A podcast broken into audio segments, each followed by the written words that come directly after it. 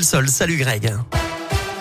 Bonjour Eric, bonjour à tous. À la une, ce gros accident sur le périphérique Laurent Bonneveille hier soir. Cinq personnes ont été blessées, dont une grièvement après une collision entre trois voitures d'après le progrès.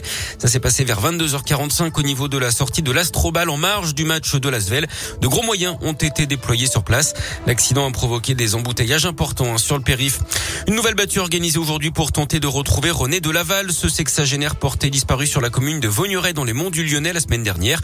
Les gendarmes invitent les chasseurs et les habitants à participer. On vous a mis sa photo et sa description sur l'appli Radioscoop et sur radioscoop.com. Le dernier des 1038 compagnons de la Libération est décédé. Hubert Germain s'est éteint à l'âge de 101 ans. Emmanuel Macron présidera sa cérémonie d'inhumation le 11 novembre à l'Arc de Triomphe et au Mont Valérien. La protection des enfants est une priorité absolue, déclaration du patron des évêques de France hier. Il a été reçu au ministère de l'Intérieur suite à ses propos polémiques la semaine dernière. Il avait affirmé que le secret de la confession était plus fort que les lois de la République après le rapport de la commission sauvée sur la pédocriminalité criminalité au sein de l'église catholique. Le sport et le basket avec l'exploit de l'Asvel en Euroleague. Les Villeurbanais ont battu les Turcs de l'EFS Istanbul, champion d'Europe en titre.